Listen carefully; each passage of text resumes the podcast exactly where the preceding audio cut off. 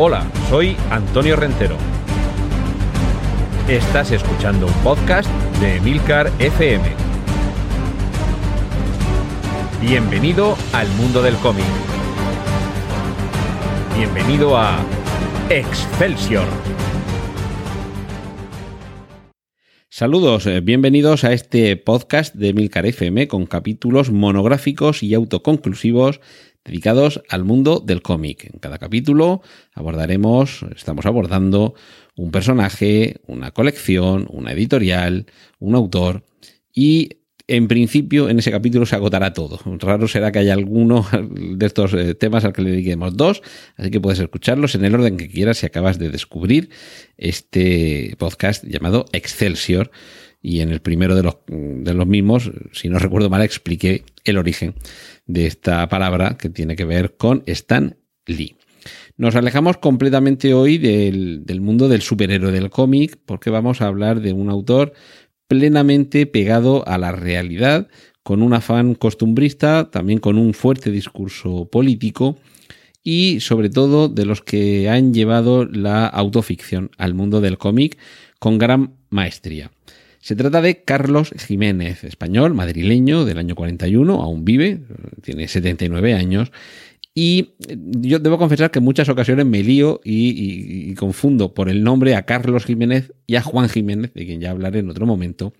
Y siempre los distingo porque Juan Jiménez es el que dibuja aviones y Carlos Jiménez es el que dibuja penurias franquistas. Y ahora os eh, explicaré un poco. Eh, Carlos Jiménez eh, fue un niño huérfano en la época de posguerra y se crió en un hogar del auxilio social. Eh, sufriendo unos rigores, una crueldad y desde luego un sufrimiento que no debería soportar nadie. Sí que es cierto que la obra de Carlos Jiménez siempre se ha tachado de maniqueísta, porque, ya digo, fuertemente eh, influenciada por su ideología política. Lo que trataba de hacer también con, su obra es denunciar todas esas injusticias que él vivió, todos esos castigos y toda esa represión porque su familia tenía una ideología que era más bien contraria a quienes habían ganado la guerra civil, así que mm, un poco se vio como víctima de un, de un régimen eh, feroz, eh, dictatorial y que en algunos casos era más que cruel. Lo cierto es que el, el dibujo de, de Carlos Jiménez en cierta forma algo caricaturesco, casi nos provoca ese contraste que, por ejemplo, Art Spiegelman también provoca con Maus,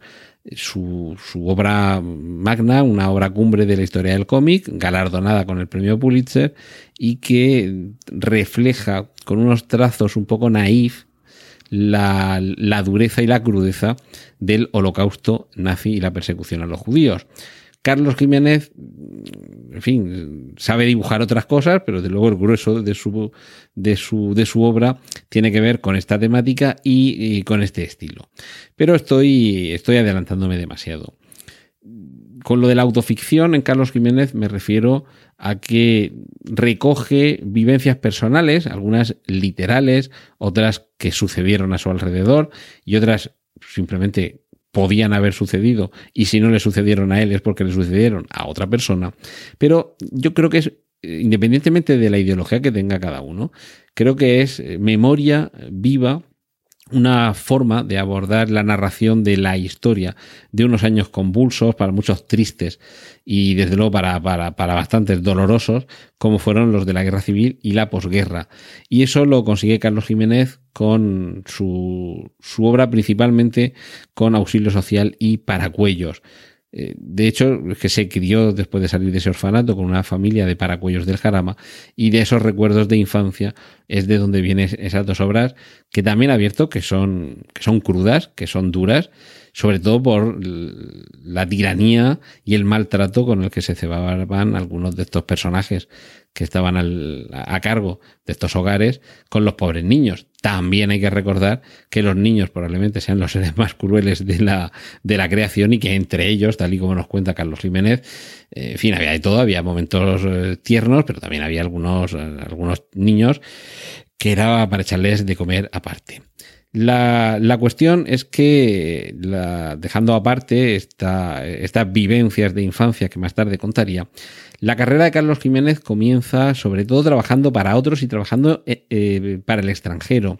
En algún momento le dedicaremos algún capítulo a Selecciones Ilustradas, Creaciones Ilustradas, una empresa fundada por Josep Tutain, de quien ya hemos hablado aquí en Excelsior, y que recogía material creado por artistas españoles para publicarse fuera de España. Y eh, a la contra también recopilaba algún material del extranjero que terminaba publicado aquí en España.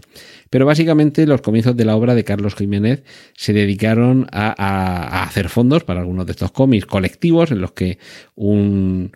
artista dibujaba, ya digo, los fondos, otro los personajes, otro elaboraba el guion y, y, entre todos iba haciendo una obra colectiva con distintas proporciones. Estamos hablando de compañeros como, como Esteban Maroto, el grandísimo Esteban Maroto, o, Luis García o Suso Peña, con quienes comienza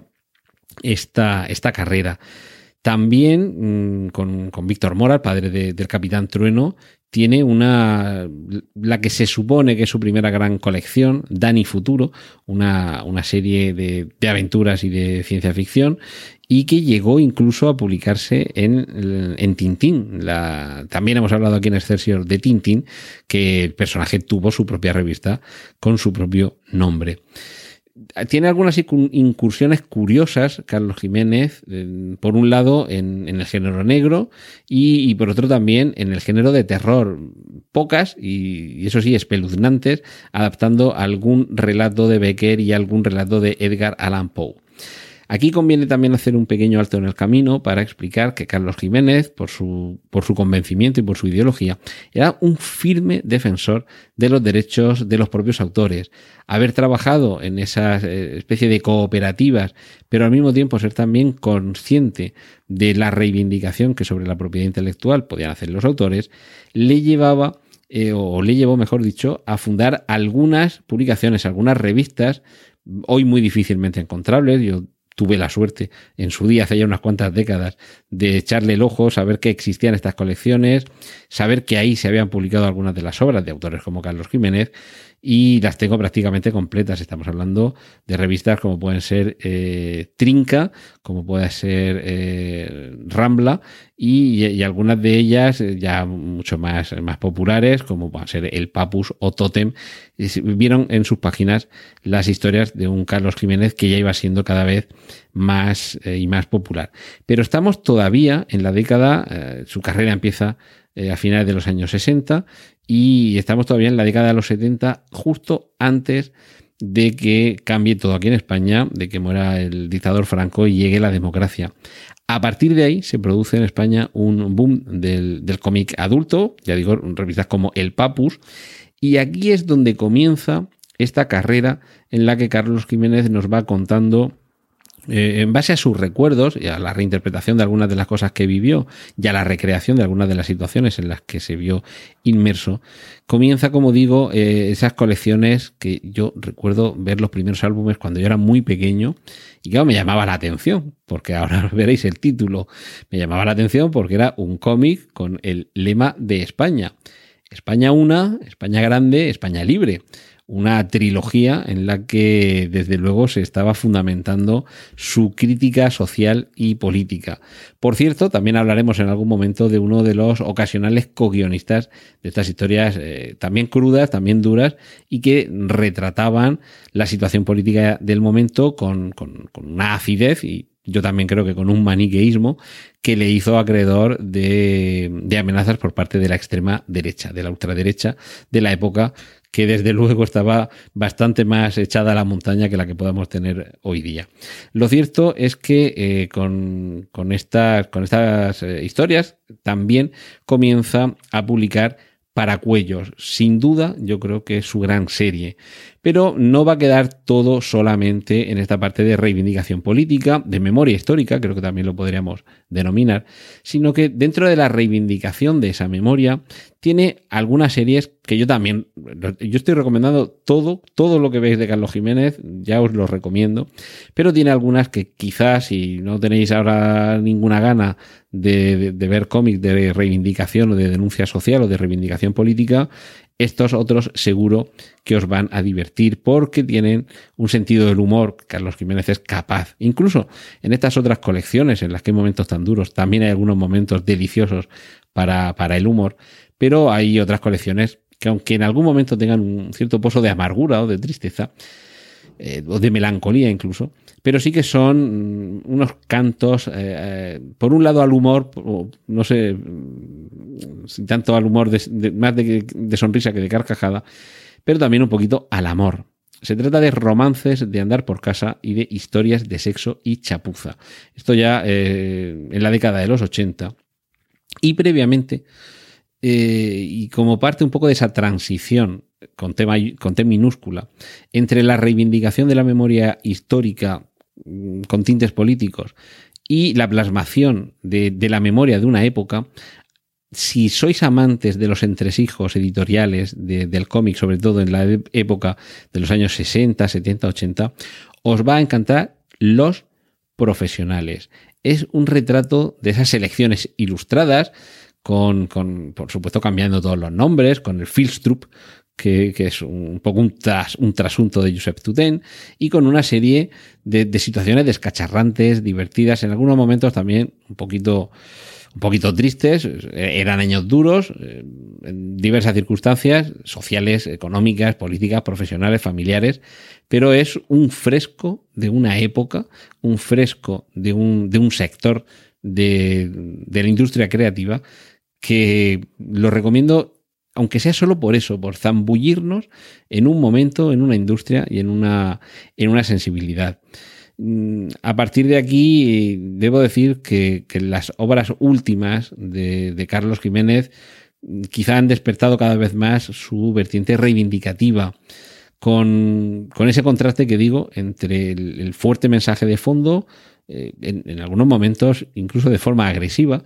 yo hay algunos cómics que, independientemente de la, de la ideología que pueda cada uno profesar, pero me parece que se, le, que se le va un poco la mano con ese maniqueísmo. Aquí solo hay buenos y son los suyos, y solo hay malos y son los demás, excepto algún caso muy puntual y muy excepcional.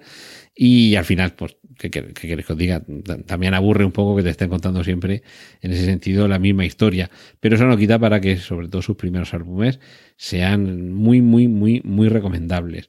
Y,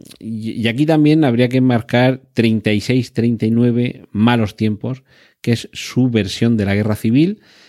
ya digo, impregnada, por supuesto, de su, de su ideología, que es muy legítimo, pero eh, independientemente de que podáis estar a favor, en contra o, ser indiferentes a sus posturas y sus postulados, no deja de ser un retrato diferente a lo que sin duda estamos acostumbrados, y eso sí, muy, muy interesante. Creo que también tenemos que aprender, eh, si estamos eh, en la misma corriente ideológica estaremos encantados, pero si no lo estamos, o no lo estamos tanto, estamos simplemente chapoteando en esa corriente, pero no estamos con el agua al cuello dentro de la misma, sin duda resulta estimulante ver cómo alguien con este talento y desde luego con esa capacidad para narrar historias que te llegan Historias, ya digo, muy cercanas, eh, muy tiernas en ocasiones y la mayoría de las veces muy duras, pero es otra forma de acercarnos a esa guerra civil que nunca nos abandona aquí en España y que desde luego el mundo del cómic no iba a ser ajeno a la misma. Y para terminar eh, solamente hay que agradecerle a Alfonso Font, otro, otro gran artista del cómic, que le enseñara a, a Carlos Jiménez a dibujar mujeres, porque qué mujeres más espectaculares y desde luego cómo contrastan con los personajes más enclenques o un poquito más eh, bufonescos, masculinos que aparecen en estos cómics. Sería un poco el, caso extremo de lo que aparece también en los cómics de Forges, de que también hablaremos, la, lista cada vez más larga de los Excelsior pendientes, con sus marianos y sus conchas, pero también con esas vikis ebúrneas y macizorras, y en este caso, ese estilo, en el caso de Carlos Jiménez, es deudor de Alfonso Font, que es quien le enseña a dibujar esas, esas mujeronas. Y hasta aquí mi, repaso a la vida, a la obra de este talentoso autor español, que ya digo, mm, es una reconstrucción de parte de la historia de nuestro país, lo que hay en el grueso de su obra, y sin duda, si no lo conocéis, os va a sorprender y es muy posible que terminéis enganchándoos a cómo ver la historia de unas cuantas décadas de nuestro país a través de los ojos de este gran autor de cómic que es Carlos Jiménez.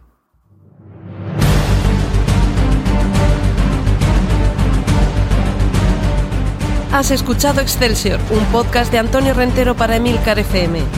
Puedes escuchar más episodios y contactar con nosotros en emilcar.fm barra Excelsior.